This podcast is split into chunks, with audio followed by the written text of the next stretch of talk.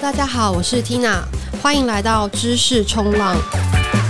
我们每一集会邀请创业家、投资人或是不同产业的专家，用深入浅出的方式带大家一起了解科技新趋势。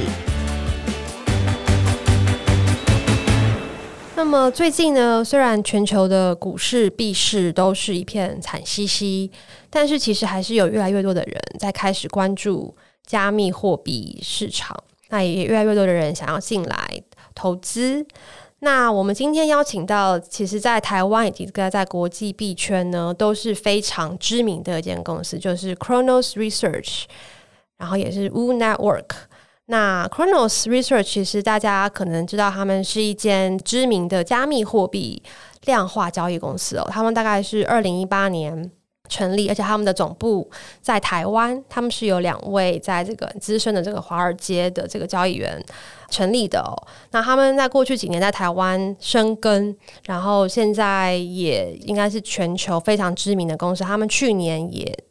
募到了三千万美金的这样的一个 A 轮募资哦，然后他们呢越长越大，然后也 expand，然后扩张到成立了一个新的公司叫 Woo Network。那今天呢，我们就邀请到 Woo Network 的这个资深战略经理 William 来跟我们大家分享这个 Chronos 还有 Woo Network 到底在做什么。那我们欢迎 Williams。Hey, hello，大家好，我是 William。OK，首先可不可以先请 William 简单自我介绍一下？OK，我目前是这个 Coronos Research 跟 Woo Network 这边的 Senior Strategy Manager。那在同时兼好另外一个角色是呃，在 WooX 这边去负责是整个 Operation Team 跟 Strategy Team，包含像是大家日常会碰到的这些客服啊，或是像是我们大客户这边会碰到的大客户经理，还有日常的交易所运营，这些其实都是由我这边来的团队来做负责。对，所以目前这是我在整个 Woo Network 跟 Chronos Research 负责的业务。嗯，那我可不可以也分享你之前是怎么样踏入币圈？嗯，OK，我先讲一下我过去的背景啊。我过去背景可能我之前有看到 Tina Facebook 的一个文章，其实我走的路是比较 Web Two 的这个 background 的路。我在第一份工作其实是在 Boston Consulting Group，就是比较多人会想要加入这种传统商业顾问的这个公司。嗯，那个时候主要负责是整个大中华区，还有呃一些 Southeast Asia 的客户。包含像碰到一些金融啊、科技啊、医疗啊这些各式各样的产业，在做了这个 consultant 之后呢，其实一直想要去碰一些我觉得实际上能够造成影响或是带来一些业务的一些 business，所以我之后又加入了 Gogoro 去做他们的 global expansion。那那个时候是专门负责他们有一个 sharing business 叫做 GoShare，负责他们的这个 local 的 business growth 跟 global expansion。对。这个 background 呢，其实也跟我现在做的事情蛮蛮 match 的。我在一九年的时候呢，有跟这个 Jack 有了一次这个碰面。Jack 就是 Chronos 的 founder 嘛，对，创办人之一。Uh, Jack 跟 Mark 是我们 Chronos 跟 Woo 的 co-CEO，所以两个都是我们的 CEO。对，那那个时候跟 Jack 在做聊天的时候，更多其实是去聊他当初为什么会进到 Crypto，那他对于为什么要去成立一个 Exchange，跟为什么要去做这样子的。呃，一个 business，他的想法，我觉得那个时候他讲了一个东西是蛮触动我的 vision 的，是他有说他想要去让更多像是他的家人，或是像这种路边一般的社会大众。都可以很快的 access 到 crypto exchange，或是去从事这种 crypto 的投资。但现在其实市场上太多的交易所，呃，包含进入的障碍啊，或是真的进去里面交易之后手续费啊，还有各式各样的这种流动性跟深度的问题。嗯，所以这个是为什么呃他们会想要去透过。建立一个零手续费的这个交易平台，那来让更多人可以进到 crypto 的这个领域。那我觉得这个东西跟我当初想要做的几件事情，包含像是 make impact，然后实际上是去 run project，那也 leverage 我过去在 consulting firm 的一些 background 来实际上落地一些事情。所以我是从一个完全 non crypto background 的这个背景进入到 crypto 这个领域里面。对，这是一个我的一个路线图，对，很励志。我知道很多 consultant 都会做到会会会手痒，想要自己跳下去做实业，所以跟你的路径是符合。嗯，OK，那其实对，因为我最早认识 Mark 跟 Jack 的时候，也是知道说他们在做 Chronos 上是一个 Hedge Fund，可是是以 Crypto 为为核心的一个量化交易公司。但但是 Over the years，它现在变成哇，有好多好多新产品哦。可不可以分享一下，说他怎么样从原本单纯就是在做一个 hedge fund，在 trade crypto，然后现在又变成像你刚刚讲的，可能做了一个交易所、交易平台，然后还有其他的一些产品，让一般人也可以比较容易的去进入到这个 crypto 的世界。嗯，我可以稍微先提一下这个我们里面的 business 有哪些，一个是 Cronos Research 嘛，那。这个 Cronos Research，大家刚刚听他介绍的，其实它其实就是把大家把它想成一个量化交易的公司。嗯，那所谓的量化交易公司呢，它会取决于它到底能够多快的去成交订单，然后多准确的去成交订单，还有怎么样在不同的市场策略底下，它可以用这种 AI 的技术去让确保它的这个订单都是可以 fill 的，然后是可以盈利的。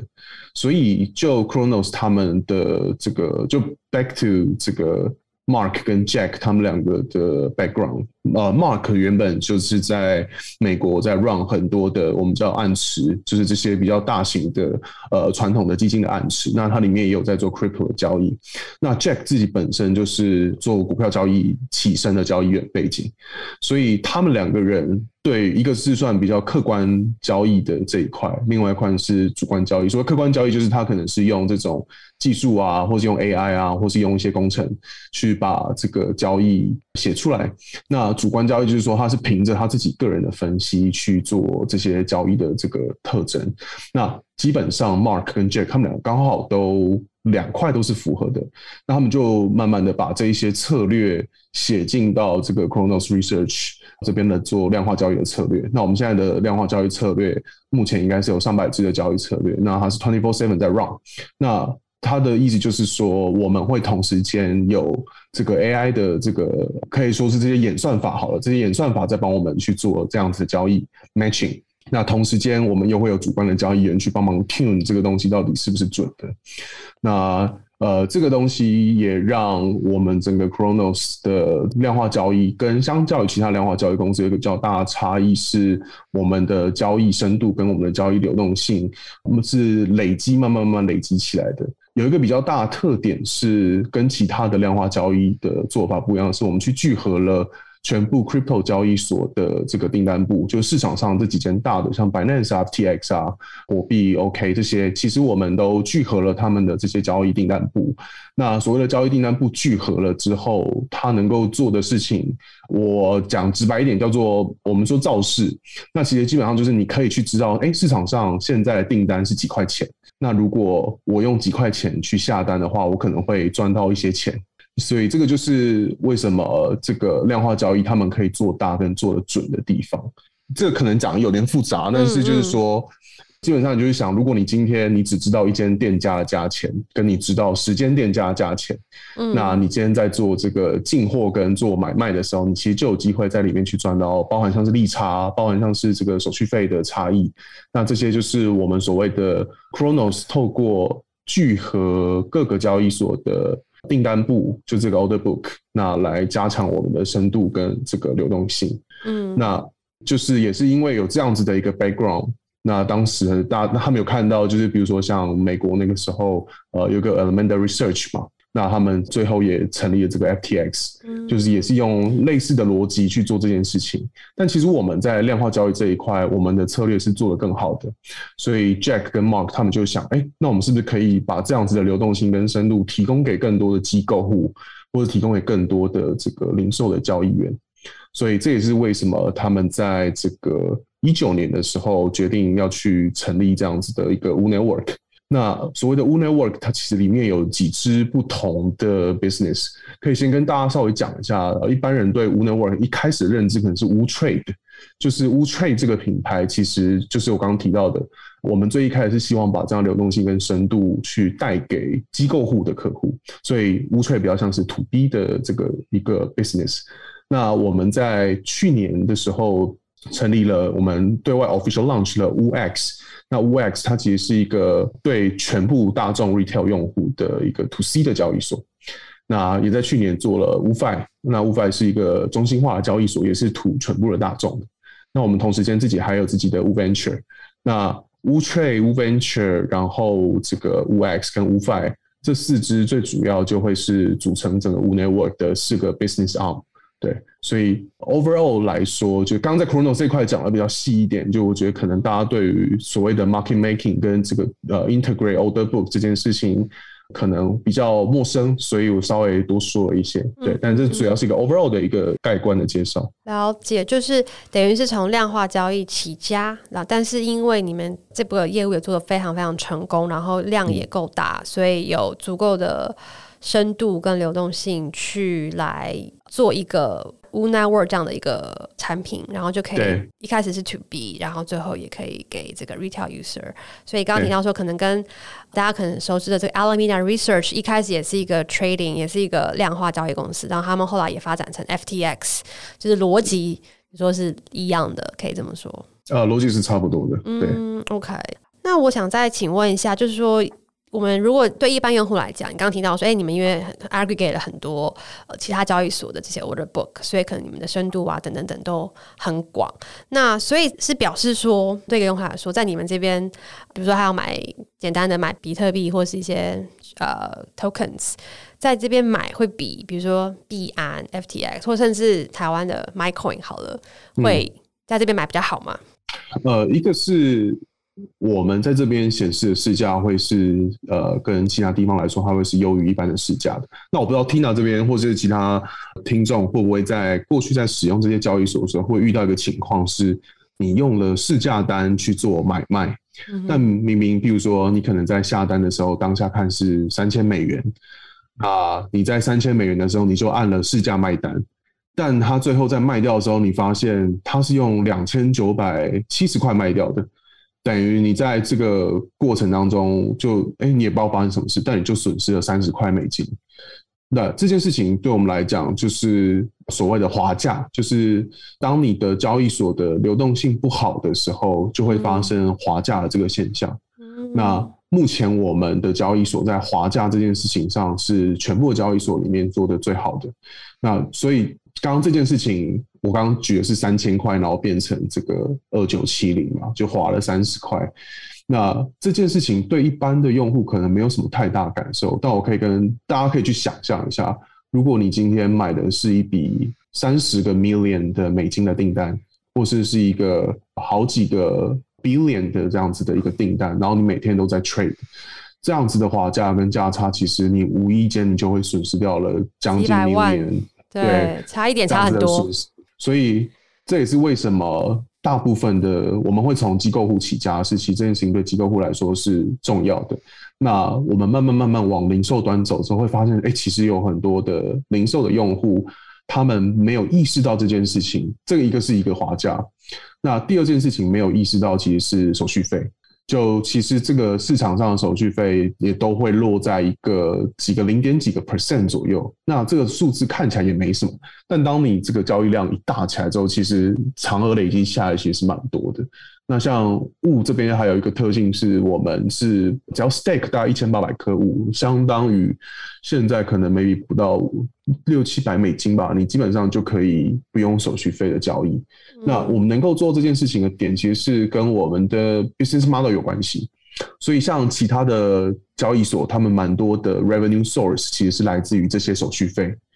或是他们可能会透过呃不一样的这种各式各样服务，他们都会收一些 fee 啊，或是这个 trade 的这些 fee，这主要是他们的 revenue source。但就像我刚刚提到，其实我们的 revenue source 是来自于这个价差。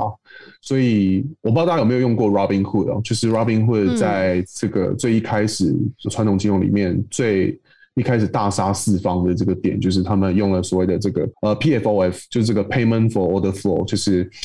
等于是也是先去拿着你下这个订单，然后去市场上帮你找，哎，有没有这个可以把你的订单 match 掉，然后我又可以赚钱的。对。那基本上我们是透过这个去寻找市场上的价差。对。所以有一个点就是说，基本上我们不会因为你的手续费多付或少付影响到我们的 profit，这是一个点。另外一个点同样也印证到是，不管市场的好或坏。只要市场上有人在做 trade，不管是买或是卖，或是甚至它是被 liquidate，就是有各式各样的交易行为发生的时候，对我们来说都是可以去有 profit 的。对，这是一个我们比较特别的一个 revenue model。OK，了解。可是其实之前 Robinhood 的这个被大家发现说，哎，它不是赚手续费，他、嗯、是赚 payment for 这个 order flow 这件事情。嗯、可是当时其实引起很大的争议，就大家好像觉得说，哎、嗯，你这样就是把用户的资料卖给一些大公司，你们也是这样子吗？应该不是吧？OK，它有一个这个 model 上的做法不一样，嗯、这个可能也也这边稍微跟大家聊一下，就是 Robinhood 它的做法会是，当大家今天下完单之后，它其实是会先把你的单先扣着一下下，然后他会把你的这个单转卖给市场上全部的 market maker。所以他等于是拿着你的单去卖给其他市场上的人嘛，所以等于是说你有很多交易的东西其实是这样流出去的。那在 Wex 跟 UFI 或是整个 Cronos 我们这边做法有一个差别的点是，你不会发现有时间差，就是基本上我们是在你下单当下我们就下单了。那对于我们来说，你的这一个我们会让你先成交，那我们也不会把它拿去卖给其他 market maker，因为我们自己本身就是有 market making 的这个这样子的一个。呃，team 在做，所以等于是我们自己在做 market making，所以你的单是不会流落到外面去的。那为什么还是可以达到成交这件事情？就是因为我们的订单部的厚度跟深度等同于我们有很多的 market maker 在帮忙做造势这件事，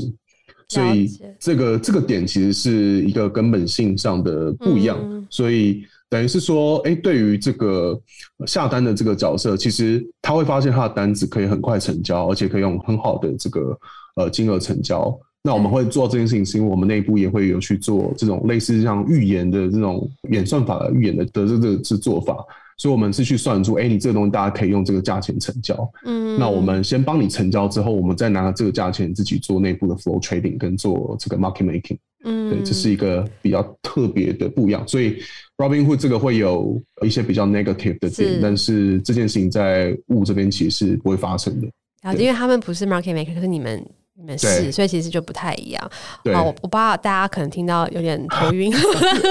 但我觉得现在你刚刚讲个很好的点是 market making，因为其实现在有很多身边的朋友都在做各种各样的 crypto project，不管是 NFT，不管是什么 project，他们都发现哎、嗯欸，要上这个交易所，不管是中心化还是去中心化交易所，都要上交易所，然后就发现到哎、欸、，OK，其实上这个交易所这个币要上架，接下来就会需要透过 market maker。去帮他们造势，嗯、对不对？那这个其实我觉得也很多人其实不了解，那到底是什么东西？什么是 market maker？到底怎么样造势？这个东西也可以请你跟大家分享一下吗？解释一下吗？嗯，呃，我觉得讲简单一点，就是当今天这个币它的币价跟它的交易量要有一个稳定的情况的时候，它必须要确保它不会被很快的被 dump 掉。对，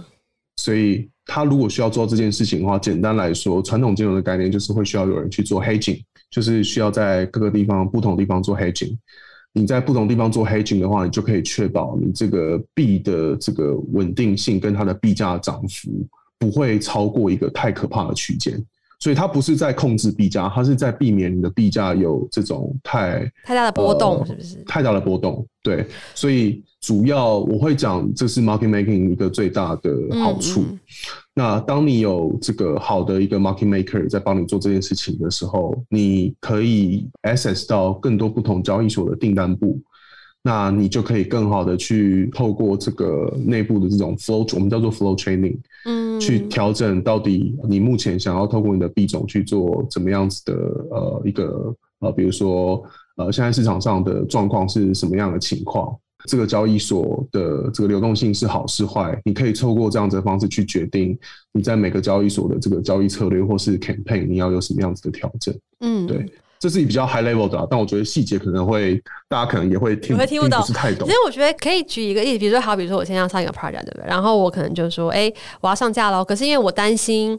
万一我上去之后，呃，这个币价可能会上去之后，可能万一大家开始卖，就会下来的嘛。嗯、那我是不是就会，比如说请你们，嗯、或者请任何一个 market maker 说，哎，这边是先给你一些资金，可以当币价下跌的时候就把它就开始买。是这样吗？然后当币价涨太多就可以卖吗？是等于是有这样的一个类似这样的一个操作方式，去由第三方的 party 去来协助说，卖压太多的时候把它接回来，然后这种感觉吗？我这边分两个来聊一下好了，这可能不是就 wax，就是就 overall 的这个嗯嗯嗯呃上币，因为我觉得应该一般传统市场也有，嗯、就是传统金融市场也有这样的。有有 market maker 嘛，对不对？所以其实其实是一样的，只是可能在 crypto 又更激进，或是有稍微不一样的做法，嗯、但是逻辑上应该是一样的。呃，我会说的点是说，当我们今天会想要用这种 market maker 的时候，你其实目的是为了要避免我刚刚说的那个情况发生，嗯、就是你会希望有好的流动性，然后不会有很大的价格波动。但像刚刚 Tina 你有提到有一个点是说，你可能可以透过这个方式去控制市场的供需，我觉得这个有一点难。就是相较于传统金融市场来说，它会有一点难，就是因为你不太确定你在对做的这个对方到底他们实际的资产水位是多大，嗯、所以你可能可以去适度的去做一些价格的调整，但是你没有办法去做到所谓的 price control，因为如果可以做到 price control 的话，那其实它就会变得不太公允嘛，就整个市场。嗯嗯，所以它是一个双面刃了，就如果你要有越多的流量，让它流动性越好的话。基本上，你就等于是你对做的角色就变成了市场，那你就会更难去所谓做到控制币价这件事情。所以，像现在无 token 的这个情况，就是我们基本上就是只能避免它有很大的 pump and dump。但你说能够去控制币价吗？其实这这件事情做。很难做到。对对对。另外一个点，我觉得可能就刚刚听到你提到说项目方。呃，上币这件事情，对，我举个例子，就像譬如说，像我刚刚提到，其实，在 UX 上面，我们会需要这个让我们的 traders 都可以有好的流动性，所以我们在 UX 自己的上币的时候，我们是会去评估这个上币方的币种流动性是怎样，嗯，然后包含我们会去看它目前的，其实最简单的几个点就是去看它目前的交易量。然后看它市场上，比如说它是不是只有在中心化交易所，还是它有在去中心化交易所？那它目前有没有一些期货产品或是其他金融产品？通过这几个方式，可以去很快的评估一个币种所谓的流动性好或不好。嗯，对，就是从我们这边来说。对啊，我觉得这个很重要，因为现在的确，我身边有好多人，他们都在 go through 这个 process，对不对？就是很多人，就以前 Web Two，你是很久之后公司成功后才会上市嘛，然后才需要去管什么股价。但现在很多 Web Three 公司，它就是产品都还没有做好，它就要先去担心它的币价，然后他们都 不知道怎么去照顾这个币价。然后你刚刚提到说，去评估，当你们在选择要不要上一个币的时候，你们会去有这些 criteria。那一个就是说，OK，它的交易量，目前的交易量是多少？大概要到多少才会是你们觉得说，哎，这个是最低的 minimum 门槛，你才会考虑要去 list 它？就我自己在看，我会很快看一个是它的 market cap，呃，嗯、是不是大的？就它的 market cap 是不是一个百万美金的等级.那另外一个我会再看的是它的 twenty four hour 的 trading volume 是不是也是一个百万等级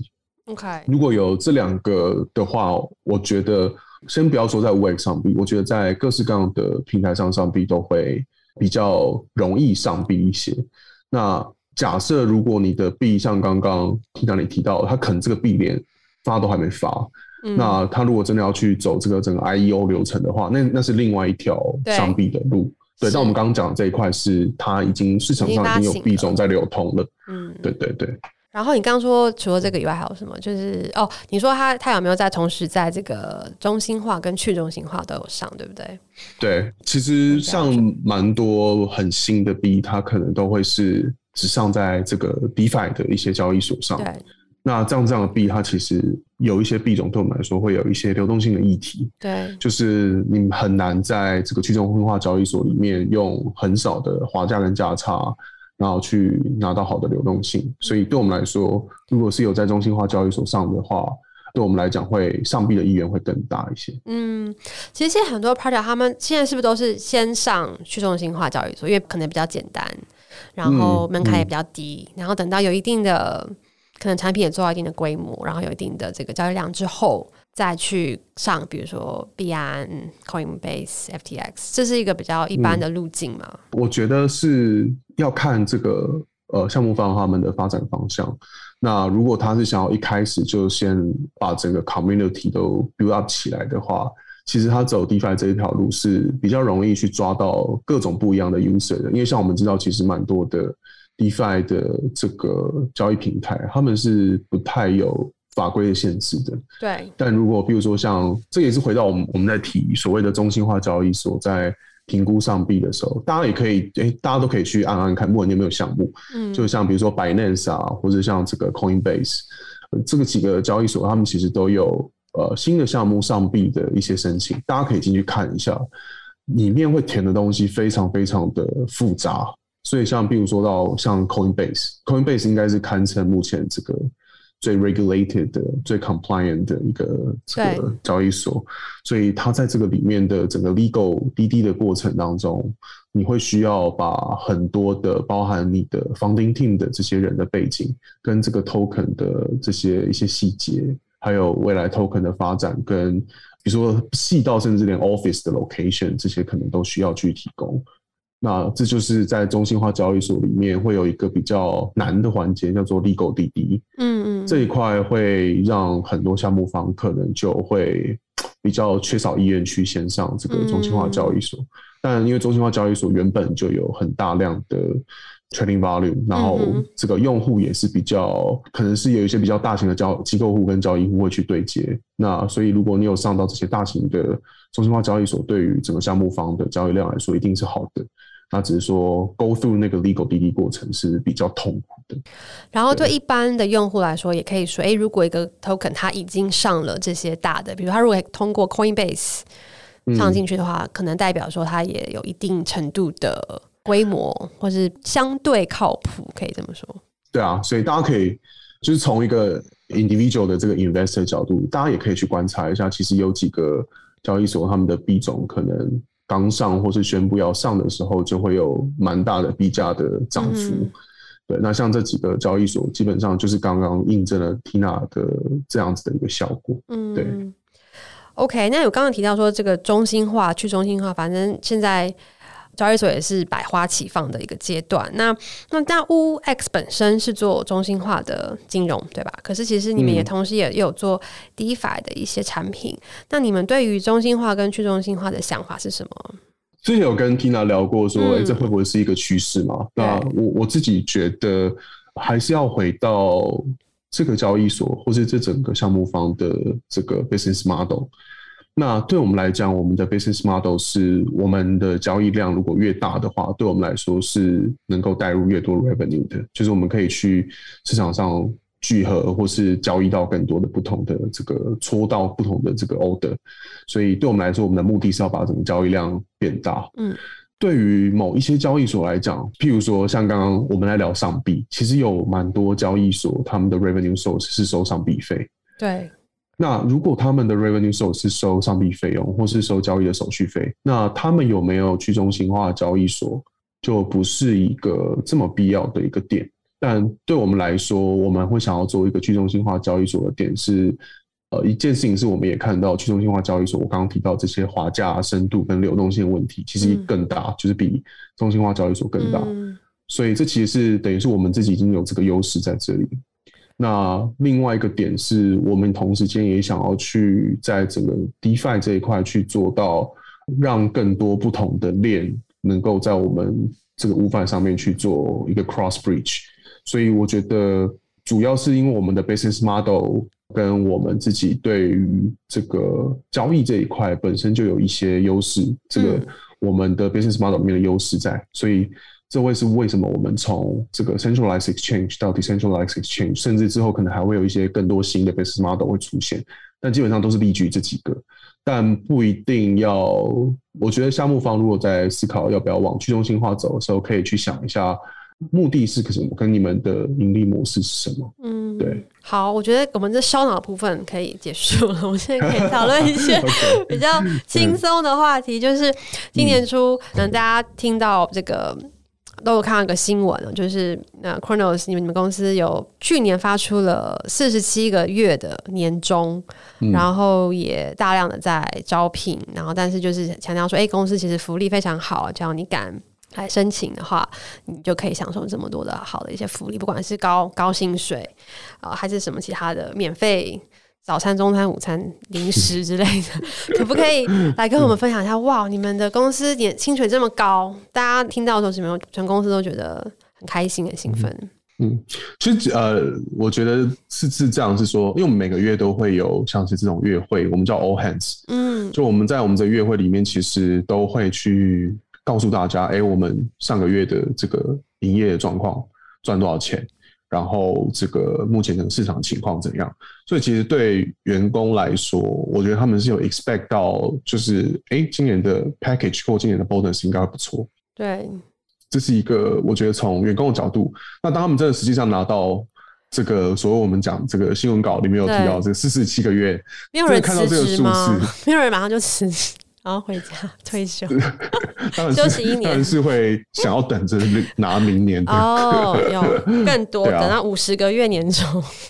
对，所以我我觉得这个数字。我那个时候听到一个我觉得还蛮好的 feedback，从一个这个经营公司的角度来看，大家就会去提到一个蛮好的点，就是说，哎，这间公司的赚的钱其实是会回馈到员工身上的。我觉得这个 idea 蛮重要，就是大家一直在说，哎，crypto company 很赚钱，那这个点我觉得也是真的。就我看了这么多 crypto company。但实际上是不是能够把这个赚到的钱，呃，真的回馈到员工身上？因为仔细想想哦，其实你会发现，crypto company 没有什么太多我们叫 fixed costs，就是除了这种 office 啊，或是这些必要的一些呃人员，对，Overhead. 没有什么太多 fixed costs。所以其实我们赚到了多少钱，那就是将近是就是 net profit。嗯，那等于是说这些钱。来的地方基本上就是这些 talent，对，所以对我们来讲，talent 就是最大的资产。所以我觉得我蛮认同公司做这件事情，就是把钱啊，或是赚到这些 profit，然后让员工的福利都很好。还有像我自己觉得蛮。蛮酷的点就是我们公餐跟我们的这个按摩的这件事情。你的公餐是米其林吗？还是不是？不是米其林，但基本上我们就是每天中午都会有，比如说健康餐盒啊，然后冰箱会有各式各样的水果跟零食，然后还可以跟我们的这个。Office Manager 的姐姐下单，所以我们想要吃什么，想要买什么。小姐姐下单，帮大家去订订 餐。对对对，真的，其实蛮很像是你，就是基本上就很哎、欸，有一种你在家工作的感觉。是，是，就是全部事情，然后还都有人帮你照顾好，你都不用担心。所以我觉得这个是，其实也是我蛮多人想要到办公室去上班，然后跟大家。互动。对，我去过你们的内湖办公新办公室，就是应该有两百平吧，整层的嘛，然后很新很大，然后很视野非常的辽阔。对，我们现在内湖的这个办公室，它大概应该是，哎，我记得应该是到六百左右，六百平，哇，对，六百平，然后我们现在是有两层了。嗯，就是先有两层六百平的办公室，那基本上这就是都为了是让员工可以在上班的时候更舒服一点。对，因为很多矽谷公司也是，就是给员工非常非常多的福利，就是让他们吸引他们待在办公室里面，就比家里还要更舒服。嗯，但是相对的，就是说，不可能只有好处没有付出嘛。所以在 Cronos 上班会不会也其实压力也是蛮大，因为你可能就是上下几秒就是几亿、几千万美金这样在、嗯、在在跑。嗯，我觉得从我自己的角度哈，我觉得在 Cronos 跟在雾上班有一个特性，就是你会需要很敏锐的去看到底市场发生什么情况。嗯，就是从 Cronos 的角度，就像 Tina 你刚刚提到，它可能会呃市场瞬息万变，可能会突然间有一个很大型的这个 macro economic 的发生一些状况。对，比如说谁谁谁谁又讲了一些什么话，嗯，或是市场突然又发生了一些总体经济上的变动。所以这个是 Cronos 角度，他们必须要一直在盯这件事。那就物的角度，我觉得这件事情又更明显，因为包含其实它已经是一个 twenty four seven 的一个金融体系嘛。所以不管什么时间点，哪一个国家，或是有一个项目方突然发生什么事情，这些全部的东西在这间公司上班的每一个 team 的人都会需要一直去紧盯这些东西，去确保我们知道，而且。去避免这件事情会对我们的 business 或对我们的用户发生什么样子的不好的影响，相对来说也是责任也很重大。对啊，所以就是像人家说币圈一天人间 一年，但我觉得好像有时候会变快像十年的感觉，就你会发现整个市场变动速度真的呃是会快到嗯没有办法用传统公司在营运的这个角度去思考的。对啊，像我看那个 SBF 就是 FTX 的那个老板 SBF 嘛，嗯、他不是很喜欢就是睡在公司里面，嗯、然后他们又号称他们全公司只有十二个工程师。嗯，然后我想说他们是二十四小时都在工作的感觉。对，其实基本上在我们基本上也都是 twenty four seven on call 了，因为如果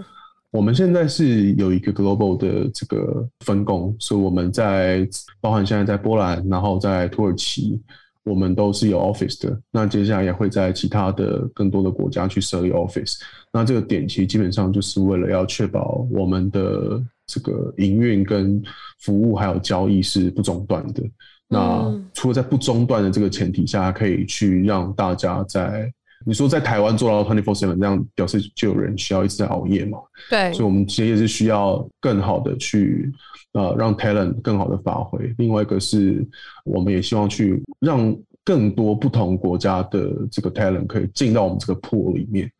我们在扩展其他国家市场的时候，对我们的帮助会更大。可以覆盖全时区就对了，对不对？对，我们现在基本上，像我带的客服团队，目前就在巴西、印度跟波兰，就刚好是 cover 大概五六个 time zone 就可以换下一个地方的人，然后他们又彼此有 overlap 到一些不同的时区。嗯，对，嗯、感觉所有的币圈的公司，只要是做到一定的规模，它肯定是必须要全球部署，对不对？要 cover 所有地方的用户。嗯嗯那最后呢，我想要再请问最后分享，就是说，again，很多年轻人他们都看到哇，币圈给出这么好的这个福利，都跃跃欲试，很想要进去。那你会觉得说，币圈的文化是什么？然后什么样的人可以比较适合进去？然后他们需要做什么样的准备？嗯，一提一提来，我觉得币圈的文化对我来说，总结就是它是一个快跟变动的地方。